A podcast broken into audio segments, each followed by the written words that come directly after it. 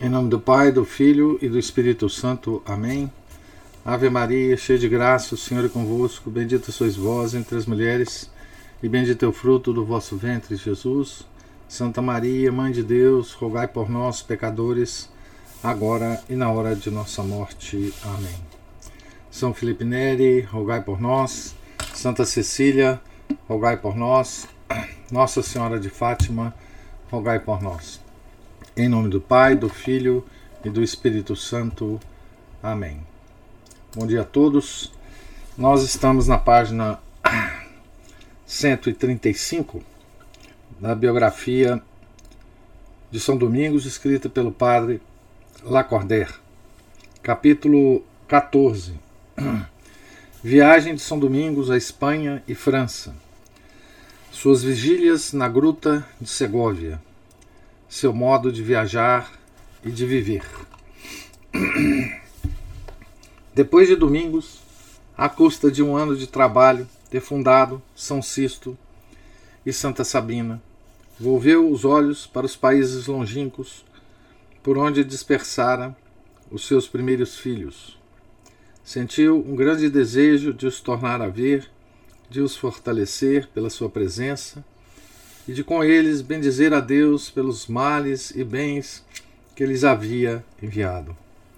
Partiu, pois, para Roma em, no, no outono de 1218, acompanhado de alguns religiosos da sua ordem e de um frade menor chamado Alberto, que no, no caminho se juntou a eles. Chegados não sei a que ponto da Lombardia, Pararam em uma hospedaria e sentaram-se à mesa com os outros viajantes que já ali se achavam. Serviram-lhes um prato de carne. Mas Domingos e seus companheiros recusaram comê-la, vendo a estalajadeira que eles se contentavam só com pão e um pouco de vinho, encheu-se de cólera contra o santo e cobriu-o de injúrias. Domingos, debalde, se esforçou para apaziguá-la com paciência e boas palavras, mas nem ele, nem as pessoas presentes conseguiram suster a torrente das suas invectivas, até que por fim Domingos disse-lhe com doçura: Minha filha, para, para aprenderes a receber com caridade os servos de Deus, por consideração pelo amo que servem, rogo a Jesus Cristo a Jesus Nosso Senhor que vos imponha silêncio. Ele está citando uma das biografias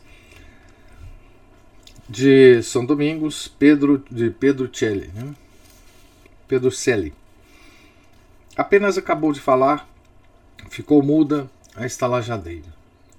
Oito meses depois, quando a volta de Espanha passou pelo mesmo sítio, essa mulher reconheceu e, lançando-se aos pés, pediu-lhe perdão, debulhada em lágrimas.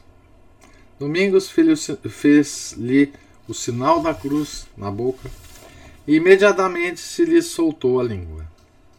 Frei Alberto, por quem se soube esta história, contava também que, tendo-lhe um cão rasgado a túnica, o santo juntou os bocados com um pedaço de barro e assim a consertou. Tendo atravessado os Alpes, Domingos achou-se de novo nessas estradas de Languedoc, que tão suas conhecidas eram. Tudo estava, porém, completamente mudado. Nem mesmo teve a consolação de poder orar sobre a sepultura do seu magnânimo amigo, o Conde de Montefort.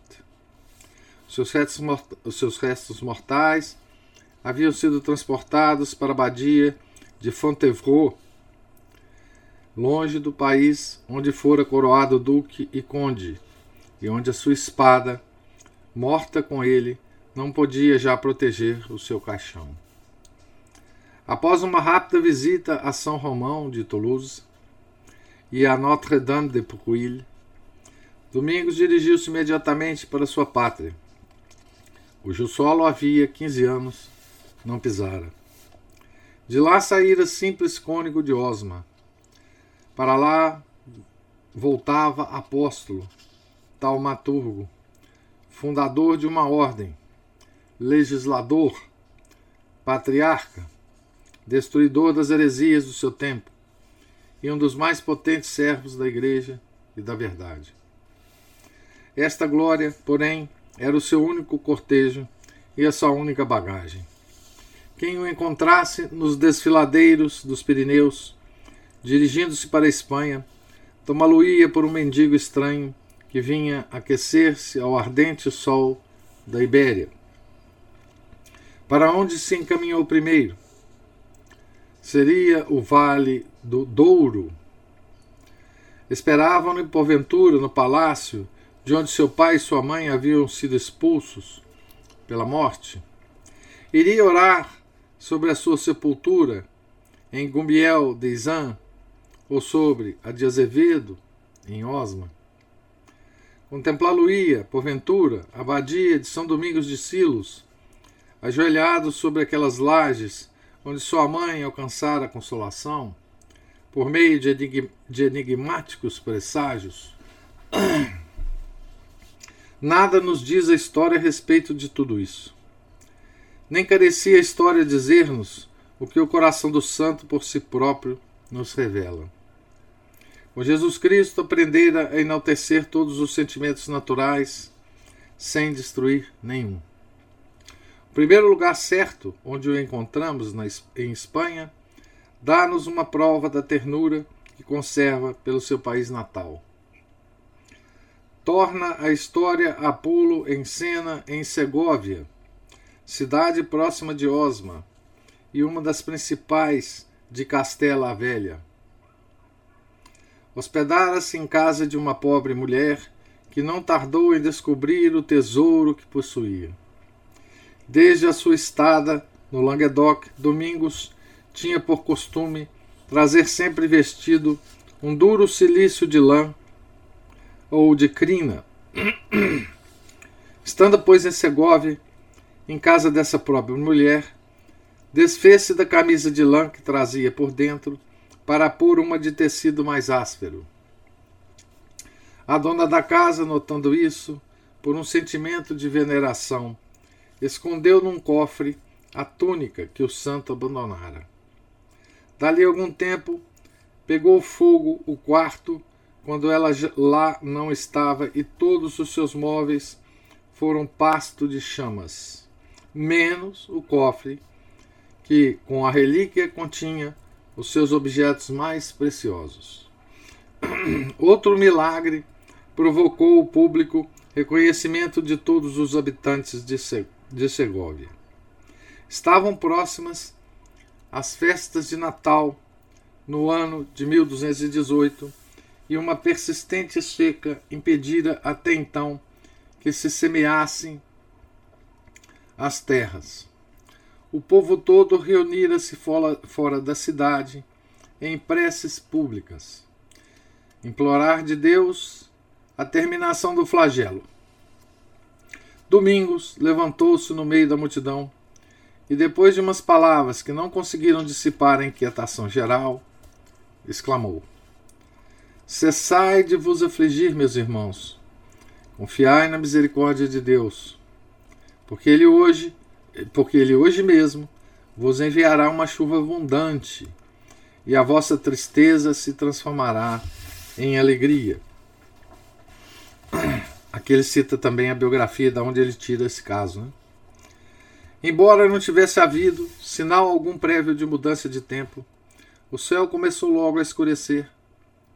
As nuvens amontoaram-se e o discurso do santo foi interrompido por uma chuva fortíssima que dispersou a Assembleia. Os habitantes de Segóvia comemoraram esse milagre, levantando uma capela no próprio sítio em que ele se dera. Em outra ocasião, assistindo domingos a uma reunião onde se achavam os principais habitantes da cidade, depois de lidas umas cartas do rei, tomou ele a palavra nos seguintes termos: Acabais de ouvir, meus irmãos, a vontade do rei terrestre imortal. Escutai agora as, as ordens do Rei celeste e imortal.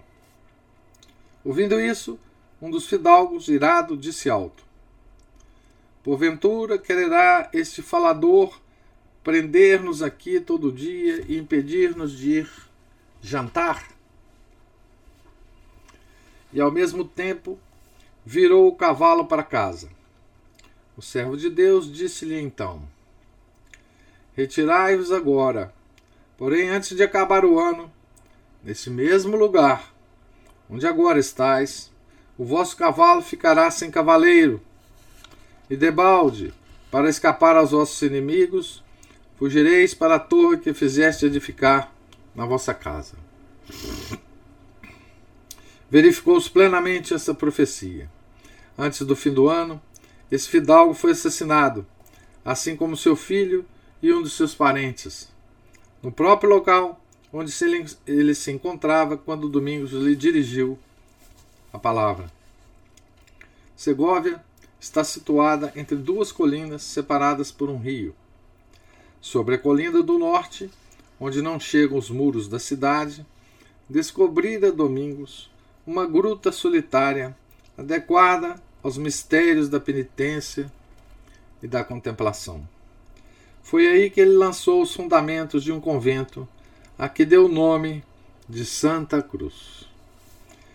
Enquanto se construíam os seus muros nas modestas proporções que o santo afeiçoava, fez uma gruta vizinha, o seu, fez da, da gruta vizinha o seu oratório noturno, porque tinha por costume dedicar uma parte da noite à oração e toda espécie de exercícios espirituais. Dava o dia aos homens, à pregação, às viagens e aos negócios. Mas quando o sol se punha, convidando ao descanso, ele também se retraía do mundo e procurava em Deus as forças de que a sua alma e seu corpo careciam. Ficava no coro, no fim das completas, tendo cuidado de que nenhum dos religiosos o imitasse, ou porque eles não quisessem impor um exemplo acima das suas forças, ou porque um santo pudor lhe fizesse recear que se descobrissem os segredos das suas comunicações com Deus. Mas a curiosidade, mais uma vez, foi superior, superior às suas precauções. Os religiosos escondiam-se nas portas sombrias da igreja para espreitarem as suas vigílias. E foi desse modo que se chegou ao conhecimento de muitas tocantes particularidades sobre elas.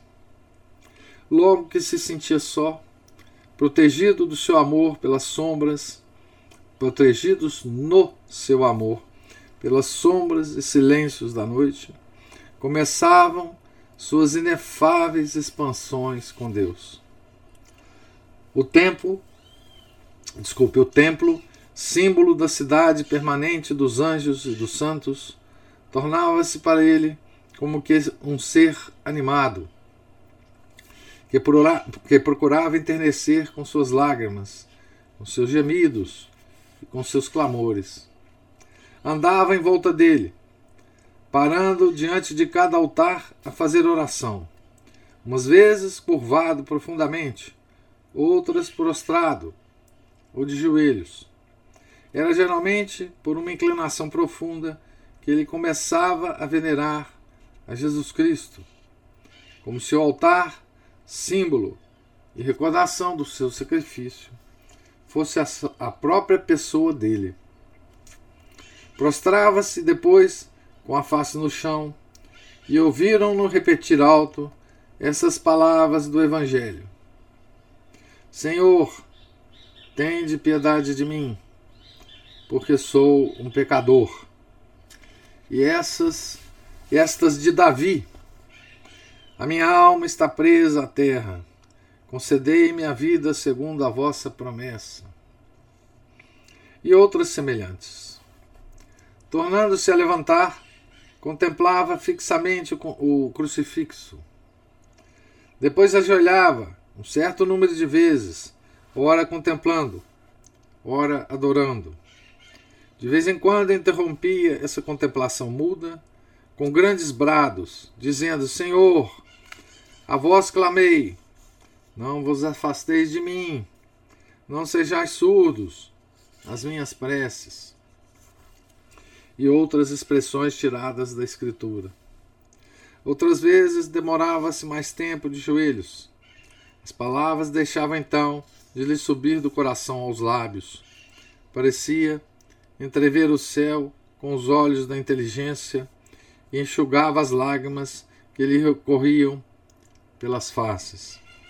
Seu peito arquejava como o do viajante que se aproxima da pátria.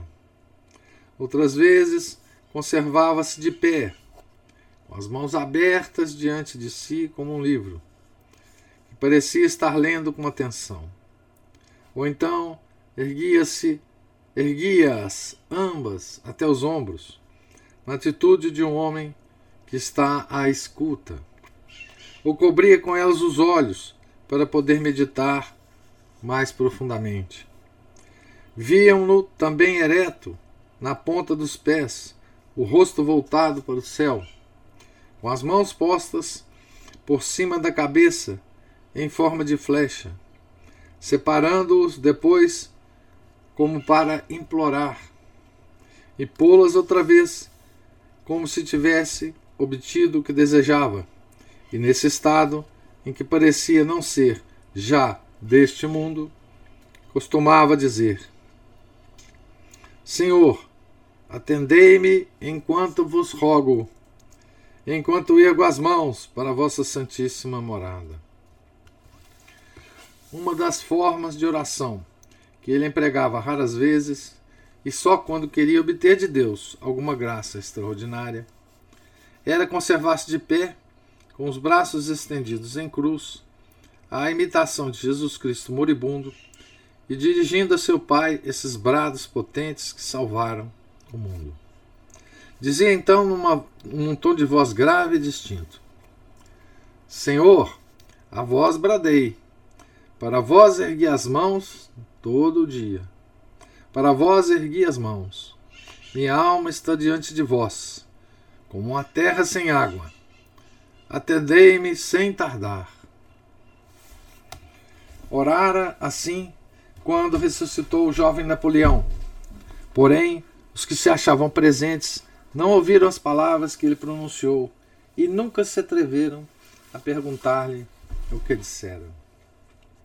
Além das preces particulares, que as necessidades e acontecimentos de cada dia inspiravam Domingos, tinha ele sempre presente na mente a causa da Igreja Universal. Orava pela extensão da fé nos corações dos cristãos, pelos povos ainda imersos na escuridão do erro, pelas almas espiando no purgatório o resto dos seus pecados. Tinha um tal amor pelas almas, diz uma das testemunhas no processo da sua canonização, que se estendia se, se estendia não só a todos os fiéis, como aos infiéis e àqueles mesmos que estavam sofrendo os tormentos do inferno, e por eles vertia abundantes lágrimas. Porém, as lágrimas não satisfaziam. Três vezes por noite juntava o seu sangue às suas preces, satisfazendo deste modo, tanto quanto podia, essa sede de imolação que é a parte generosa do amor.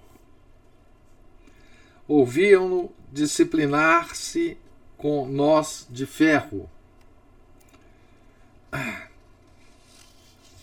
E a gruta de Segóvia, testemunha de todos os excessos da sua penitência, conservou durante séculos vestígio do sangue que nela vertera. No íntimo do seu coração, dividia este sangue em três partes. A primeira, pelos seus pecados. A segunda, pelos pecados dos vivos. A terceira, pelos pecados dos mortos. Mais de uma vez mesmo, obrigou a um, um dos religiosos a dar-lhe a disciplina, para assim aumentar a humilhação e a dor do seu sacrifício. Um dia virá em que, na presença do céu e da terra, os anjos do Senhor colocarão sobre o altar do julgamento duas taças cheias. Uma mão irrefutável as pesará a ambas. E então se verá, para a glória eterna dos santos, que cada gota de sangue vertida por amor terá salvo torrentes deles. Ah, torrentes dele.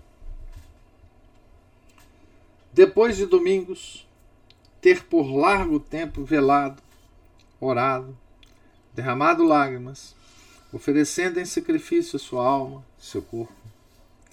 Se o toque de matinas não o avisava do despertar dos religiosos, ia ele próprio vê-los, como se uma longa ausência os houvesse separado.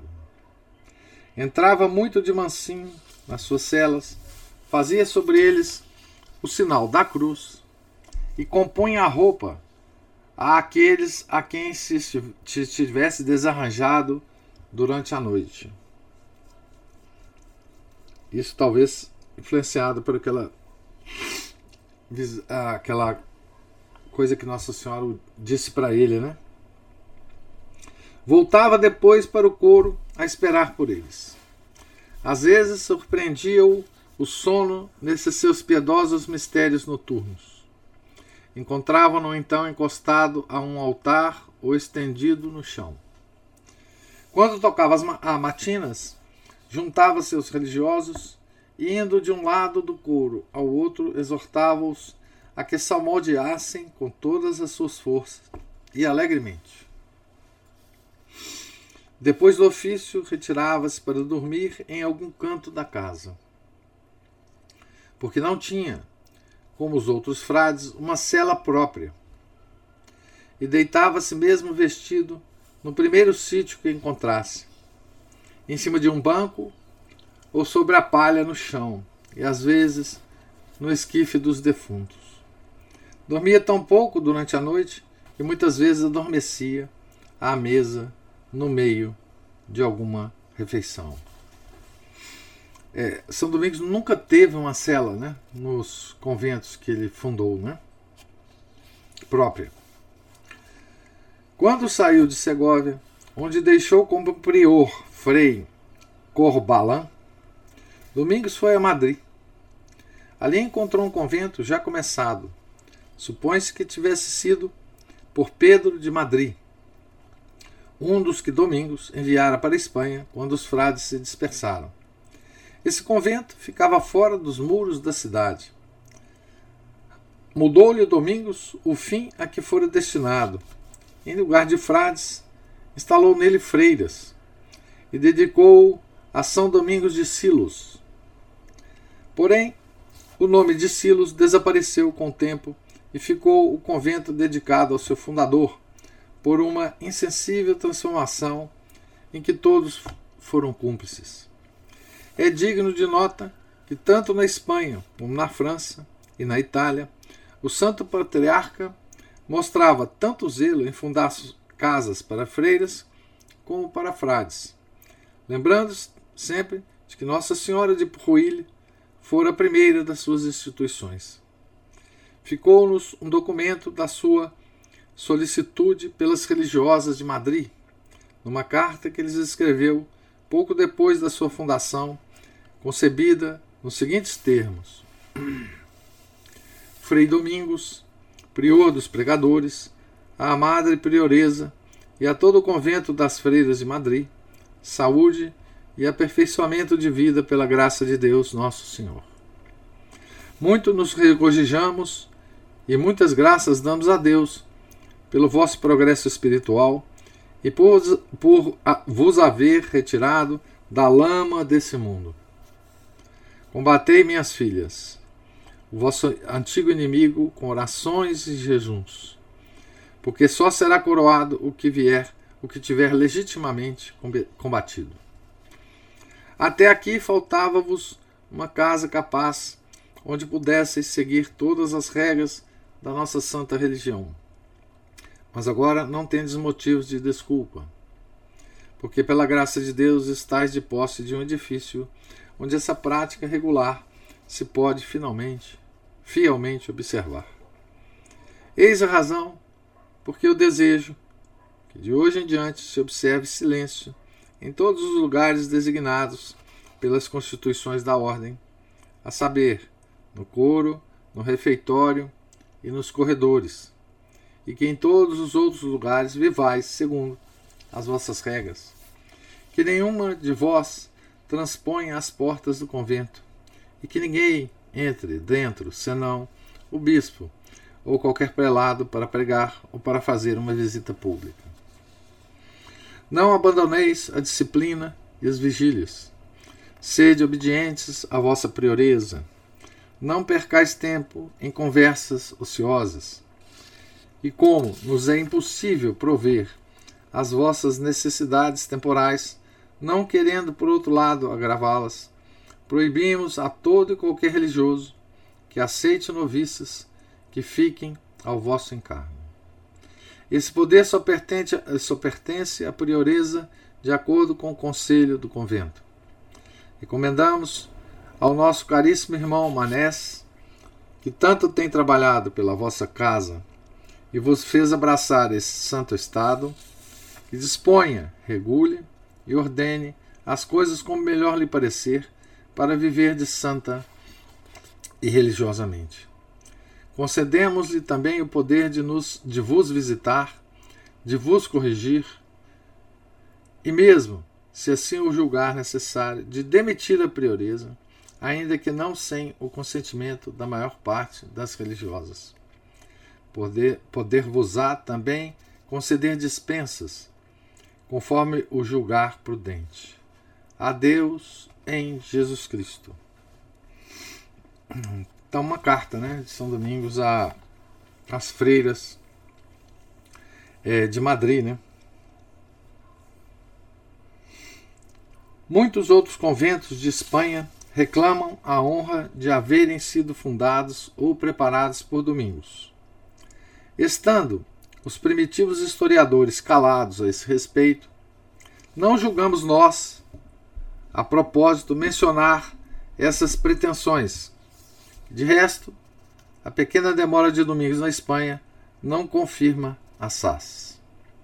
Não mencionaremos senão Valência, onde o santo passara dez anos da sua mocidade e onde parece certo que estabeleceu uma confraria do Rosário e um convento sob o nome de São Paulo. Em Guadalajara, não longe de Madrid, viu-se Domingos abandonado pelos religiosos que levava consigo. Só três se lhe conservaram fiéis: Frei Adão e dois conversos. Voltando-se para eles, perguntou-lhe se não queria também deixá-lo. Deus não permita, respondeu o irmão, que eu abandone a cabeça para seguir os pés. Então ele, ele fez como como Nosso Senhor, né? Na, na, naquele capítulo tão tão interessante lá do, do capítulo 6 do Evangelho de São João, né? Que Nosso Senhor pergunta aos, aos, aos apóstolos, né? Eles também não querem é, abandoná-lo. Essa deserção fora predita Domingos em uma visão. Sem, sem se alterar, começou a orar pelas ovelhas desgarradas e teve a consolação de ver quase todas voltar ao aprisco.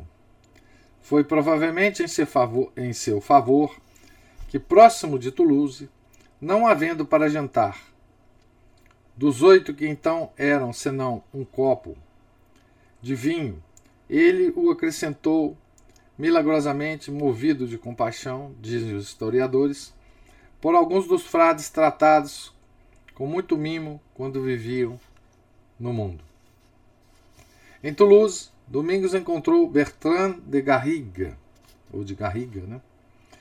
um dos seus discípulos mais antigos. Partiram juntos para Paris, visitando de passagem o célebre lugar de peregrinações Roque Amadour, antigo santuário dedicado à bem-aventurada Virgem, em uma escarpada e selvagem solidão do Quercy. Na madrugada da noite que tinham consagrado a essa devoção, foram alcançados na estrada por uns peregrinos alemães, que, ouvindo-os recitar salmos e ladainhas, os foram seguindo devotamente. Na primeira povoação a que chegaram, os seus novos companheiros convidaram-nos a jantar e o mesmo fizeram quatro dias consecutivos. No quinto dia, disse o bem-aventurado Domingos, cheio de aflição, a Bertrand de Garrigue: Irmão Bertrand, pesa-me na consciência ver que nos aproveitamos dos bens temporais desses peregrinos sem poder devolver neles os espirituais. Por conseguinte, ajoelhemos-nos e peçamos a Deus a graça de compreender e falar a sua língua, para que lhes possamos anunciar o Senhor Jesus. Assim que acabaram de rezar, começaram a expressar-se em alemão, com grande admiração dos peregrinos, e durante os quatro dias mais que estiveram juntos até Orleans, falaram sempre sobre Jesus, nosso Senhor.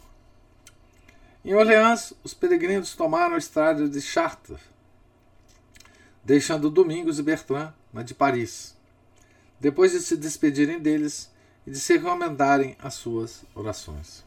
No dia seguinte, o bem-aventurado padre São Domingos disse Bertrand: Irmão, eis-nos quase em Paris. Se os religiosos sabem do milagre que o Senhor fez, considerar-nos santos.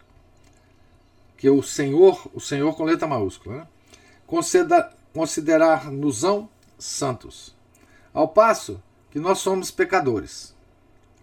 E se chega aos ouvidos das pessoas de qualidade, a nossa humilde, a nossa humildade corre, a nossa humildade corre grandes perigos.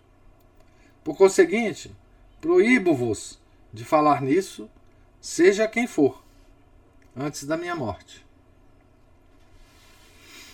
Aqui ele cita a biografia de onde ele tirou também essa passagem. Né? Uma das primeiras casas que atraiu as visitas de Domingos, quando entrou em Paris, pela porta de Orleans, foi o convento de Saint-Jacques. Nele havia já 30 religiosos. O santo patriarca só se demorou aí poucos dias, durante os quais deu o hábito a esse jovem Guilherme de Montferrat, que conhecera em Roma, em casa do cardeal Ugolino, e que lhe prometera fazer-se frade pregador, assim que tivesse estudado dois anos é, teologia na Universidade de Paris. Cumpriu, nessa ocasião, a sua palavra. Aconteceu também nesse tempo Domingos encontrasse com um bacharel saxônico chamado Jordão. Esse vai ser muito importante na hora, né? Jordão de Saxe. Era um mancebo hábil, eloquente, afável e temente a Deus. Nascera na diocese de Paderborn, da ilustre família dos condes de Eberstein, e viera a Paris para se instruir nos princípios da ciência divina.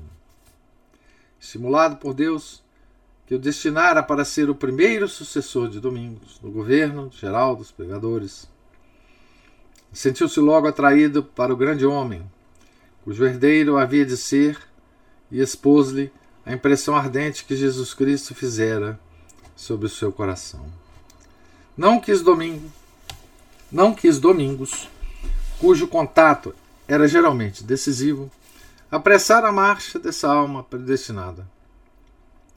Somente aconselhou ao jovem saxônico que experimentasse o jugo de Deus, recebendo as ordens do diaconato, e deixou-o lutar com as inspirações do céu, enquanto não chegasse a mão que o colheria em plena maturação. Nada manifesta melhor o arrojo e impetuosidade do gênio de Domingos, do que a ação exercida no convento de Saint-Jacques, pela sua curta aparição. Havia perto de um ano que o trabalho pertinaz de alguns homens de mérito conseguira ali reunir trinta religiosos. E todos os esforços dessa recente comunidade se limitavam a procurar aumentar o seu número por meio de uma penosa multiplicação. Chega Domingos. Lança os olhos sobre a pequena comunidade francesa e julga suficiente para povoar a França de, de pregadores. Por sua ordem, parte Pedro Celane para Limoges, Philippe de Reims, Guerric, Felipe para Reims, Guerric para Metz, Guilherme para Poitiers. Alguns outros religiosos para Orleans, todos incumbidos da missão de pregarem nessas cidades e de nelas estabelecerem conventos. Pedro Celane expõe a sua ignorância e a penura de livros em que está. Domingos responde-lhe com uma intrépida confiança em Deus. Vai, filho, vai sem receio. Duas vezes por dia pensarei em ti diante de Deus. Não duvides. Conquistarás muitas almas. Produzirás frutos, crescerás e multiplicar-te-ás, e o Senhor será contigo. Contava Pedro Celane, mais tarde, na intimidade, que cada vez que se sentia aflito, interior ou exteriormente, se lembrava dessa promessa, invocando a Deus e a Domingos, tudo lhe correra bem. Domingos saiu de Paris pela porta de Borgonha, em Chantilly-sur-Seine. Ressuscitou o sobrinho de um eclesiástico em cuja, em cuja casa se hospedara. Caíra esta criança de um andar superior e levantaram-no meio morto. Seu tio deu grande banquete em honra do santo. Vendo Domingos que a mãe da criança não comia, porque estava com febre, ofereceu-lhe um pedaço de enguia que benzera, dizendo-lhe que comesse pela virtude de Deus, e esse remédio curou-a imediatamente. Depois disso, voltou o glorioso padre para a Itália, acompanhado de um irmão converso chamado João.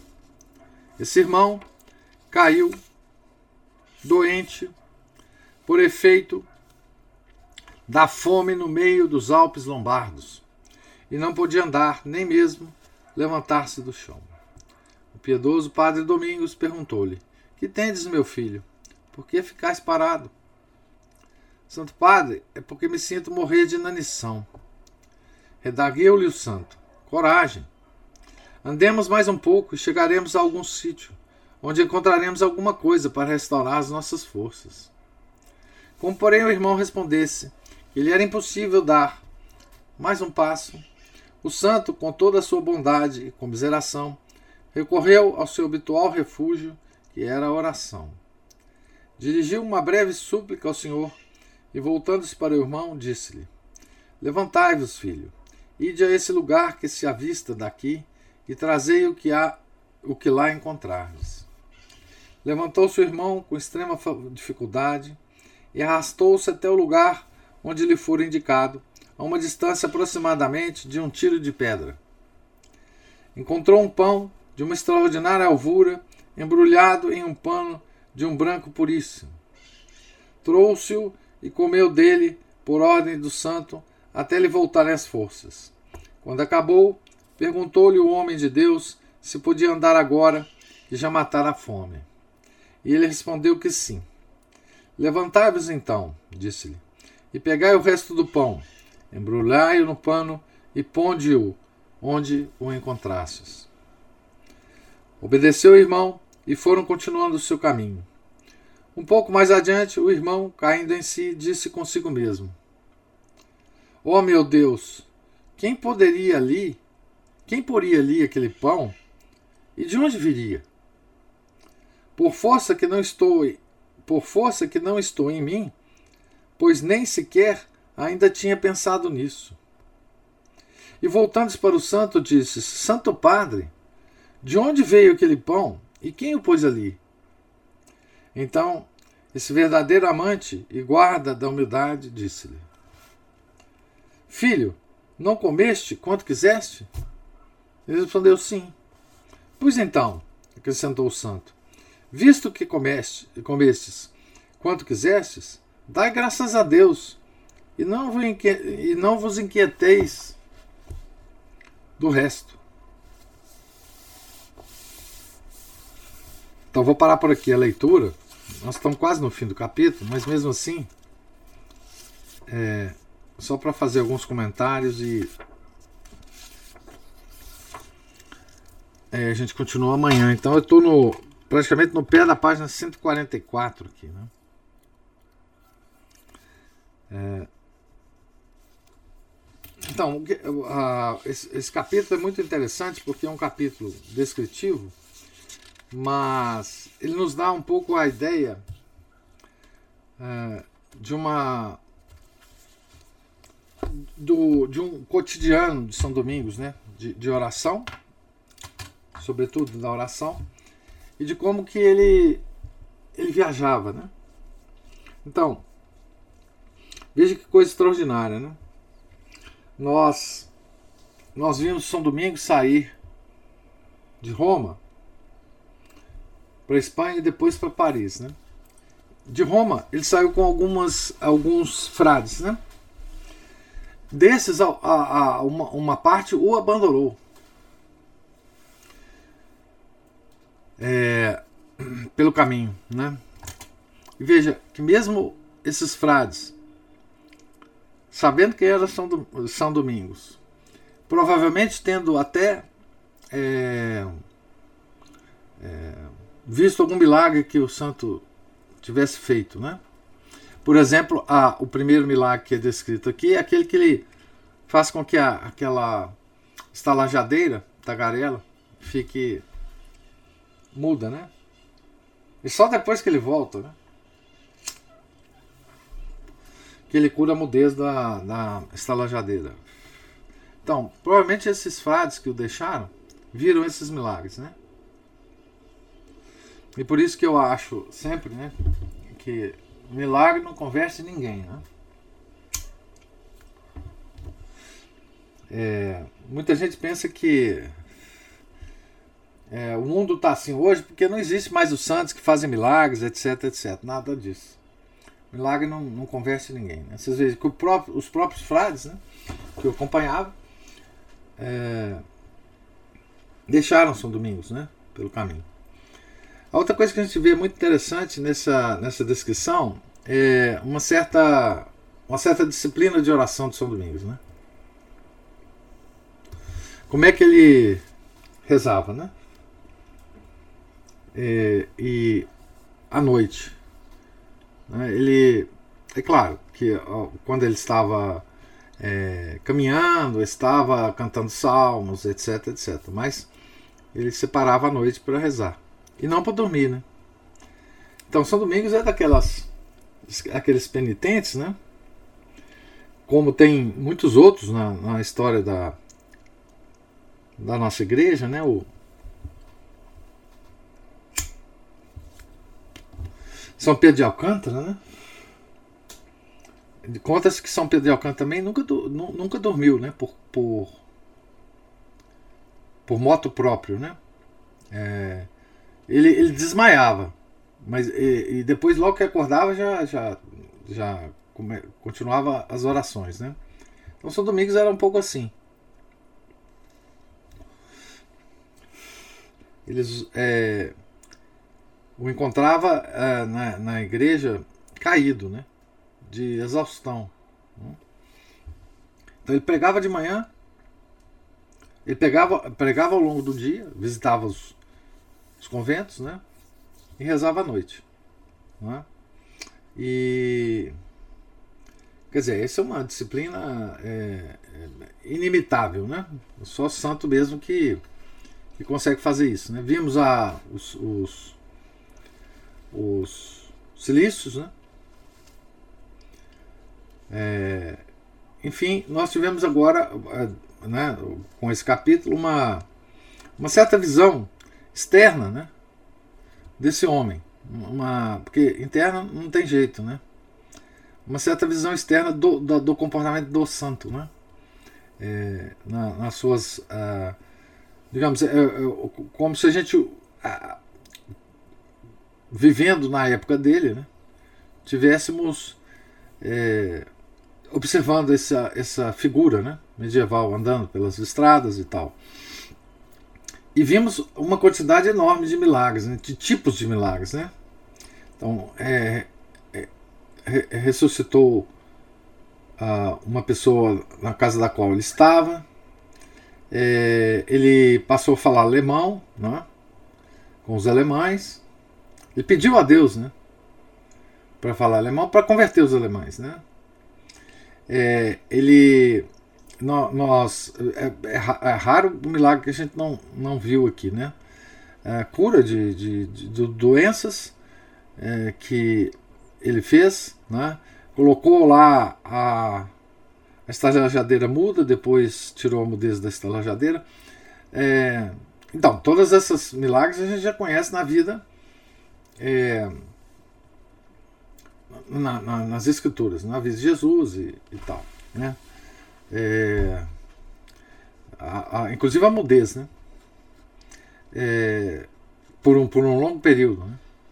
o período da, da gestação da, de a, São João Batista, né? O pai dele ficou mudo. É, então, essas coisas exteriores que acontecia com São Domingos, que foram todas coletadas, obviamente, pelos historiadores e também pelo processo de canonização, é, é, nós não vimos bilocação aqui. Eu não sei se, se, se, deu uma deu uma uma paralisada aqui na, na filmagem.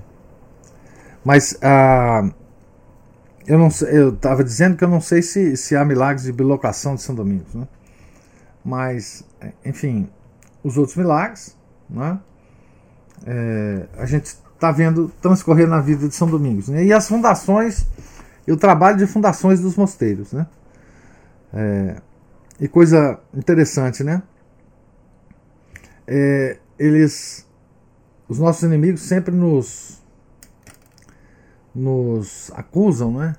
De, de a, desprezar que a religião católica despreza as mulheres, né? Despreza as mulheres como se elas não tivessem alma, né? Como se fossem seres sem alma. É, existe essa acusação, né? Aliás, em resposta a essa acusação, é, a Regine Pernot escreveu um, um capítulo de um livro dela que está traduzido e reproduzido no, no site permanente chamado Mulheres Sem Alma é, que ela contrapõe várias coisas históricas da igreja a esse respeito. Mas aqui em São Domingos, né, a gente vê o cuidado que ele, que ele tem em fundação de é, conventos femininos, né, das, das mulheres. É, então, o primeiro convento que a, a, Ordem de São Domingos teve foi um convento de mulheres. Né? Então, ele tinha essa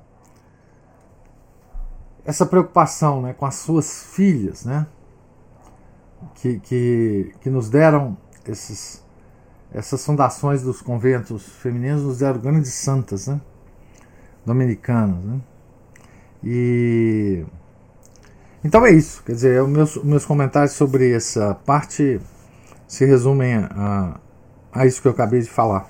Pergunta agora se tem alguma algum comentário, alguma pergunta de vocês. E aí, professor? Grande Márcio, diga lá. Tudo bom, professor? Tudo bom. Bom, é interessante em alguns livros é que é, enquanto alguns eles mostram as façanhas dos santos né, uma forma resumida e muitas é, às vezes come, falam né claro a interação dos leigos ou até mesmo das autoridades nobres, né? os, os três estados, enfim, é, com Santos, é, mesmo de forma muito rasa, né, rasteira.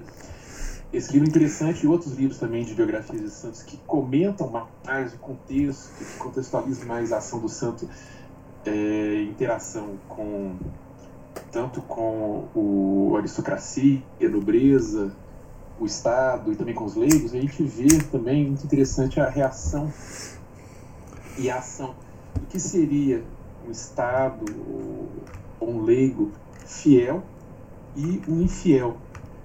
Né? E quantas vezes a gente pode perceber nisso, assim, quão distante que a gente está assim, de uma reação realmente fiel àquilo que Deus quer e àquilo que a igreja sempre ensinou. Né? Então, isso é uma, uma parte interessante. Tanto é que, é, diante dos flagelos, calamidades, as pessoas tinham uma, uma reação, né? uma, uma forma de, de, de suplicar a divindade para aplacar aquele castigo. Né? E também é, procissões, é, rogações, penitências, né? de modo geral e ver que o povo na época era sofria com essas sofria com esses flagelos e mesmo assim não se chega aos pés em termos de penitência geral aqui do nosso tempo, né? Tanto que até o senhor falou aí que ele fundou conventos para as moças, como ele é, pegava a juventude, fundava conventos, hoje a juventude praticamente só se reúne em baladas, né? Uhum. e outra, aí se eu quiser puder fazer mais algum comentário a respeito sobre isso, essas, né, principalmente como as procissões têm desaparecido do, do nosso cenário. Acabou.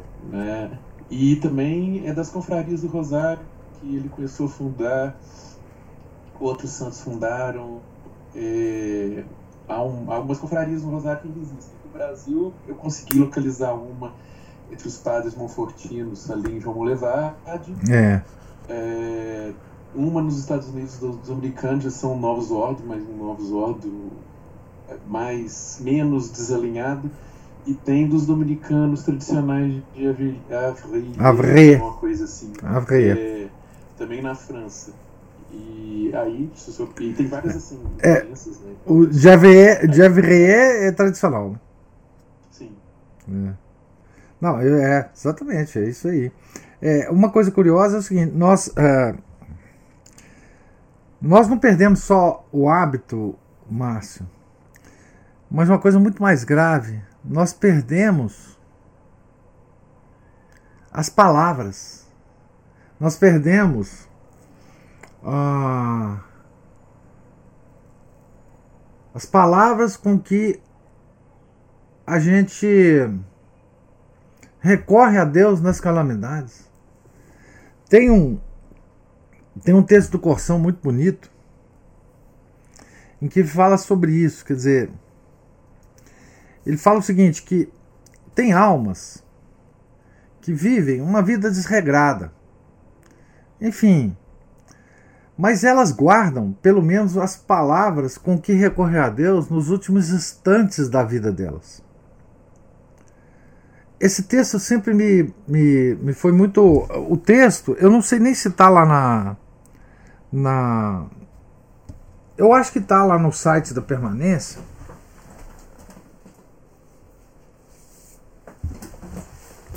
Calhou de eu, de, de, de eu ter lido esse texto na, na, lá para os pais da escolinha, esse final de semana. O texto chama assim As Alternativas do Homem. É, e ele diz assim: eu vou ler só essa coisa porque tem muito a ver, é só, só um trechinho, porque tem muito a ver com o que a gente está falando aqui. Ele diz assim: mais sombrias se tornam as alternativas se a alma negligente das coisas de Deus, de tal modo se afasta da vida interior que chega a esquecer as linhas essenciais da doutrina da salvação e até as palavras por Deus mesmo escolhidas para o grito de socorro. Aqui ele está falando de vários tipos de almas, mas essa alma, essa, última, é, é, a alma que, que, que esqueceu o grito de socorro. Né? Então hoje, se você comparar né, em termos coletivos, né, nós não é, a juventude não sabe mais o que é uma procissão, né? É, se você não for mais antigo, é, mais velho, você nem sabe o que, que, é isso. Você não sabe é, o valor que tem de uma de uma comunidade, de uma cidade, de um país, né? É, fazer uma procissão pública é, gritando a Deus por socorro. Nós não sabemos mais a força disso. Nós não nós perdemos a não sabemos mais fazer isso. Não, não aquelas procissões do Santíssimo, né? as, as posições da Semana Santa, as, enfim. É, nós, nós, quer dizer, como coletivo, nós já não sabemos mais as palavras de socorro é, com, que nós, com, com as quais nós podemos recorrer a Ele, principalmente em tempos de calamidade. Você falou em tempos de calamidade, né? Então, em tempos de calamidade, o clero, os bispos, né, orientavam as pessoas o que, que elas tinham que fazer. Né? É, o que, o que, uh, o que a, a população da cidade, enfim, fazia. Né? Hoje é, é praticamente é, incomunicável essa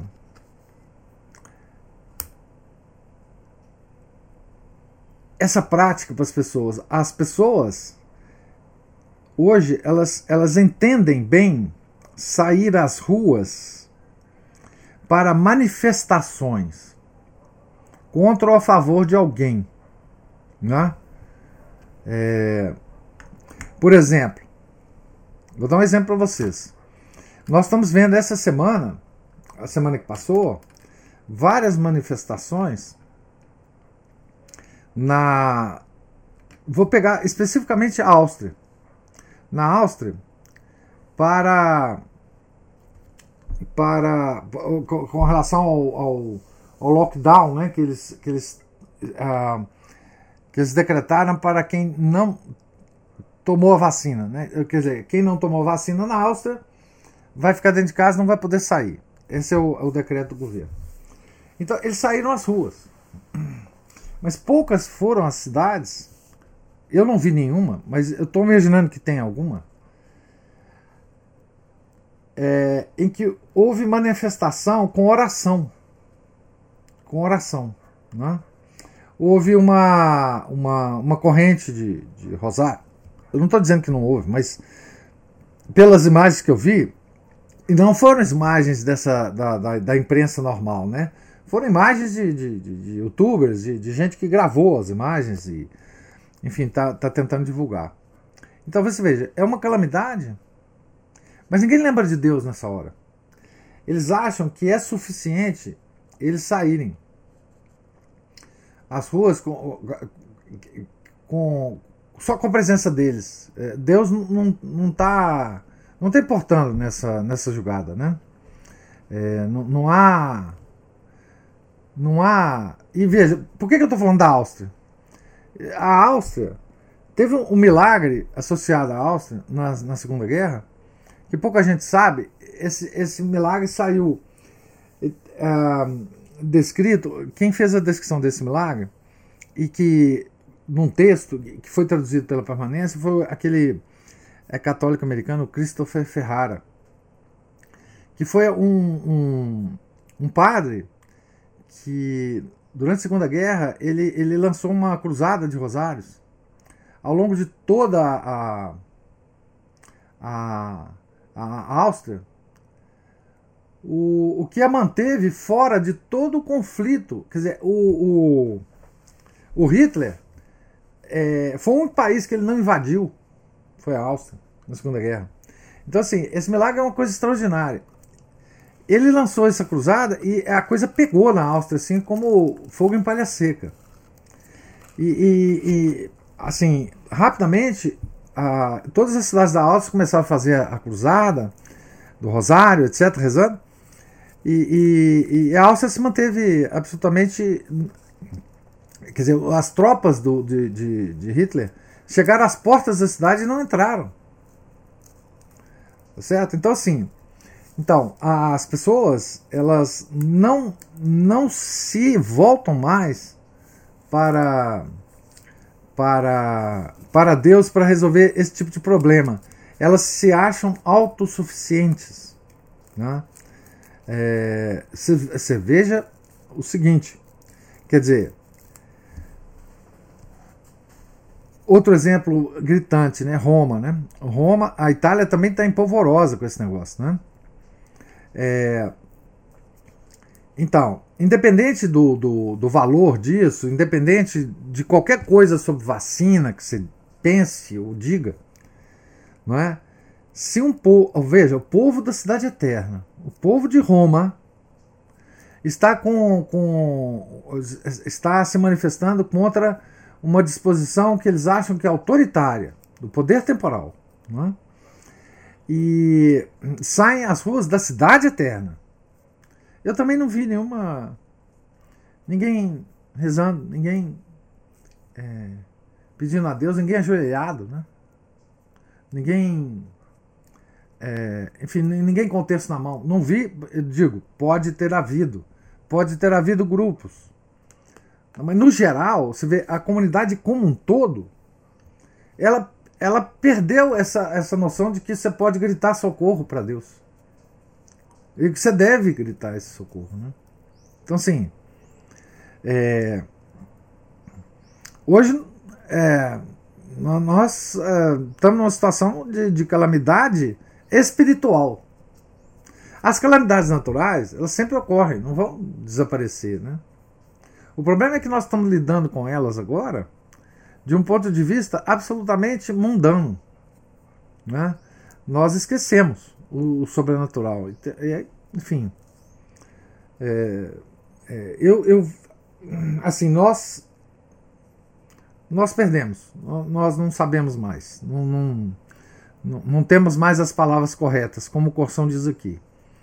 É, não sabemos gritar por socorro. Deus,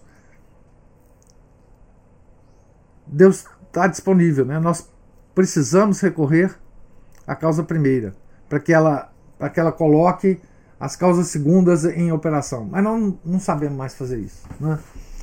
Essa parte coletiva, né, que, que dependia muito da estrutura da igreja, né?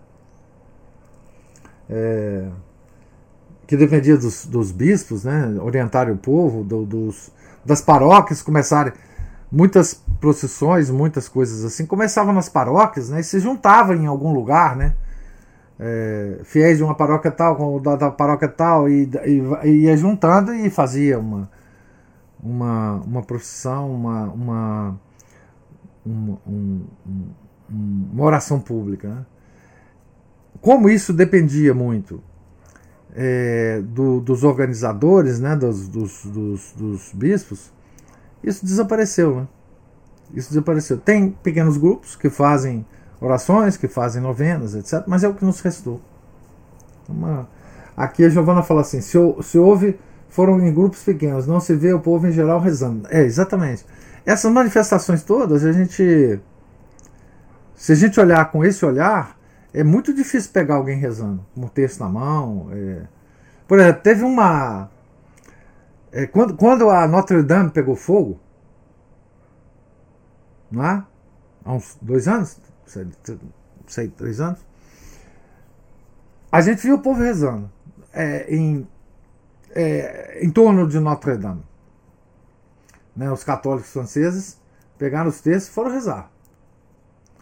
Mas, mas agora, com a, com a, a pandemia, a gente não vê o povo francês, a gente vê manifestação. Isso a gente vê mesmo, mesmo muito. É, o mundo está se levantando, obviamente, né, contra, contra essas coisas, contra essas tiranias. Mas a gente não recorre a, a, a Deus nisso, não. A gente acha que o número de pessoas na rua são um, é, é um substituto para o poder de Deus. Então, a gente acha assim: o governante vendo tanta gente na rua vai ficar com medo e vai voltar atrás. Essa é a lógica. A lógica que nos impuseram eh, desde a Revolução Francesa, né? Da, da Revolução Francesa. Então, é, nós trocamos, né? E é lamentável, lamentável. É isso que eu tenho a comentar, Márcio. Infelizmente, é, essa, essa sensação de que por dois mil, sei lá, 1800 anos, 1900 anos, a igreja ela, ela desenvolveu né, uma, uma forma pública de demonstrar a nossa religiosidade e de clamar a Deus para a comunidade, de, de, de, mostrar a Deus que a comunidade estava em penitência, de que a comunidade aceitava o castigo, mas pedia misericórdia de Deus para aliviar um pouco os sofrimentos, né? é, é isso passou. Não tem mais.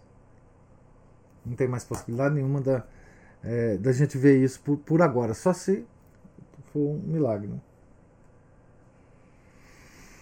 Então. A ideia, a ideia de separação entre igreja e Estado deu muito certo, né, professor? Ah, é, exatamente. Quer dizer, ah, nós hoje não consideramos.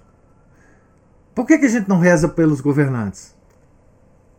Não é? Porque nós não consideramos que esses governantes tenham nada a ver com a nossa religião. Não é? É, e, e, aí a gente acha que é, o governante está lá porque o povo quis, mas ele não está lá porque Deus quer que ele esteja. Não é? É, ele, a gente acha que essa, esse acordo político que a igreja fez com o mundo, desde o século XIX, isso afeta alguma coisa o poder de Deus. Né? É, então, não afeta.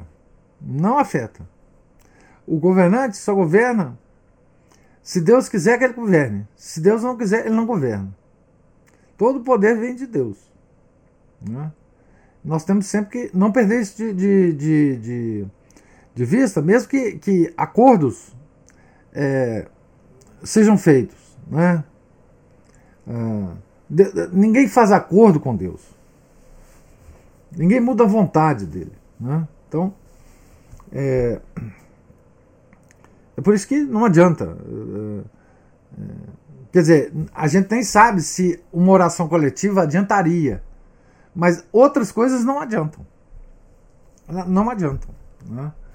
É, a única coisa que vai. Se, se tiver alguma coisa que vai é, adiantar, seria essa, essa, essa piedade do povo, né? essa devoção do povo é, é, em rezar. Né? Mas é o que. Então, Me gente. Até uma ideia aqui, professor. Sim. Só desculpa. Não, pode falar. É, que no, nos dias de carnaval do ano que vem se nós pudéssemos nos reunir para rezarmos juntos o rosário.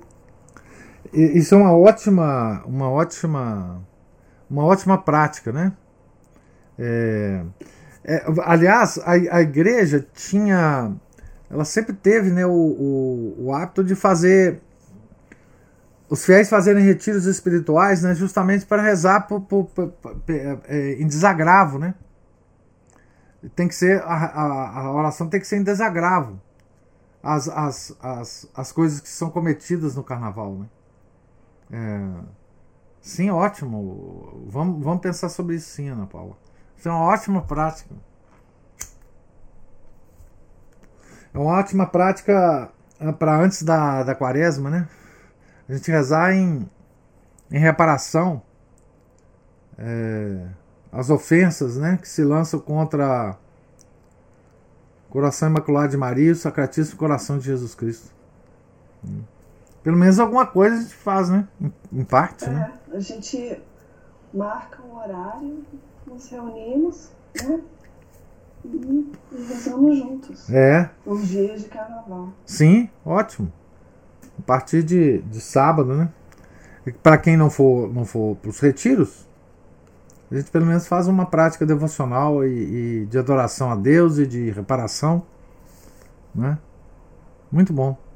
Vamos nos lembrar disso sim. É. É, essas, essas coisas são muito, muito importantes, assim. Como a gente não pode reunir muita gente, a gente reúne pouco. Deus saberá avaliar o valor disso. Não somos nós, né?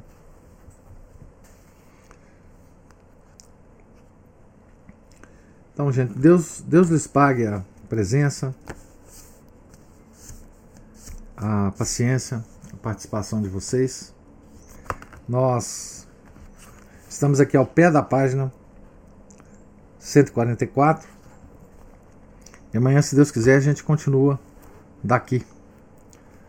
Ah, tenham todos um santo dia, uma santa semana. Fiquem com Deus. Em nome do Pai, do Filho, do Espírito Santo. Amém. Ave Maria, cheia de graça, o Senhor é convosco.